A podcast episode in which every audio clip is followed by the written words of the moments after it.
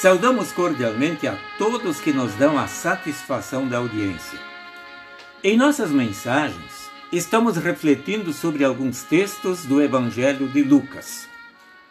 No capítulo 13, versículo 34, lemos as palavras proferidas por Jesus: Jerusalém, Jerusalém, que mata os profetas e apedreja os mensageiros que Deus lhe manda.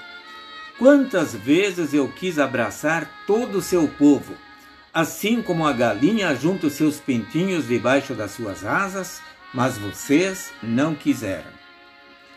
Jesus está se dirigindo a Jerusalém. Mesmo sabendo que lá seria preso e que sofreria muito, ele diz: Eu preciso seguir o meu caminho. Ele sabia que isto era absolutamente necessário para a redenção da humanidade. Conforme ouvimos na leitura do texto bíblico, Jesus lamenta sobre o povo de Jerusalém. Apesar de ser um lamento, essas palavras demonstram também um apelo amoroso, paciente e insistente. Ao dizer quantas vezes eu quis abraçar todo o seu povo, demonstra a insistência e a persistência de Deus. Ele quer.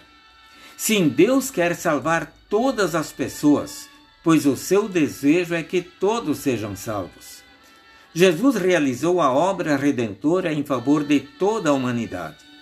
Diz o apóstolo Paulo: Deus, nosso Salvador, deseja que todos sejam salvos e cheguem ao pleno conhecimento da verdade.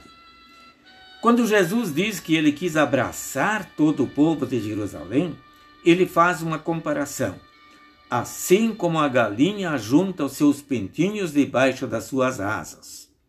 Aí está a grandeza da graça de Deus. Infelizmente, Jesus lamenta, mas vocês não quiseram. Houve rejeição, assim como hoje ainda muitos rejeitam o convite de Jesus. É claro que hoje ele não vem de maneira visível, mas através de sua palavra ele estende o convite: venham a mim ele oferece perdão, vida e salvação. O seu desejo é que estas dádivas preciosas adquiridas e oferecidas para nós sejam também compartilhadas com o nosso semelhante. É isto que diz o lema da IELB para este ano. Firmados em Cristo, recebemos e compartilhamos perdão, vida e salvação. Aqueles que recebem estas dádivas deveriam sentir aquela alegria que sentia o carcereiro de Filipos e sua família após sua conversão, conforme lemos em Atos capítulo 16, versículo 34.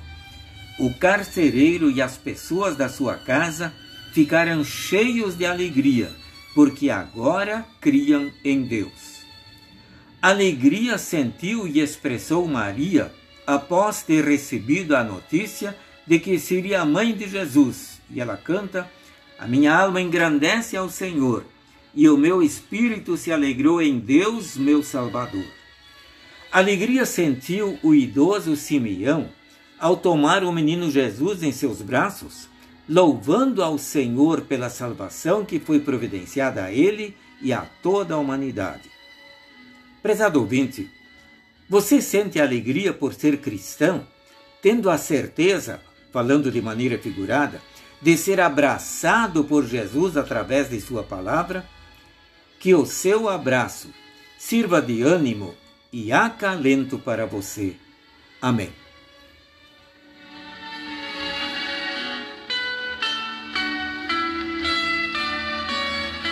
Oremos. Senhor Jesus, obrigado por teres providenciado para nós perdão, vida e salvação, e agora nos ofereces estas dádivas. Que nós possamos compartilhar, compartilhar essas dádivas também com o nosso próximo. Amém. Desejamos a todos uma semana ricamente abençoada por Deus.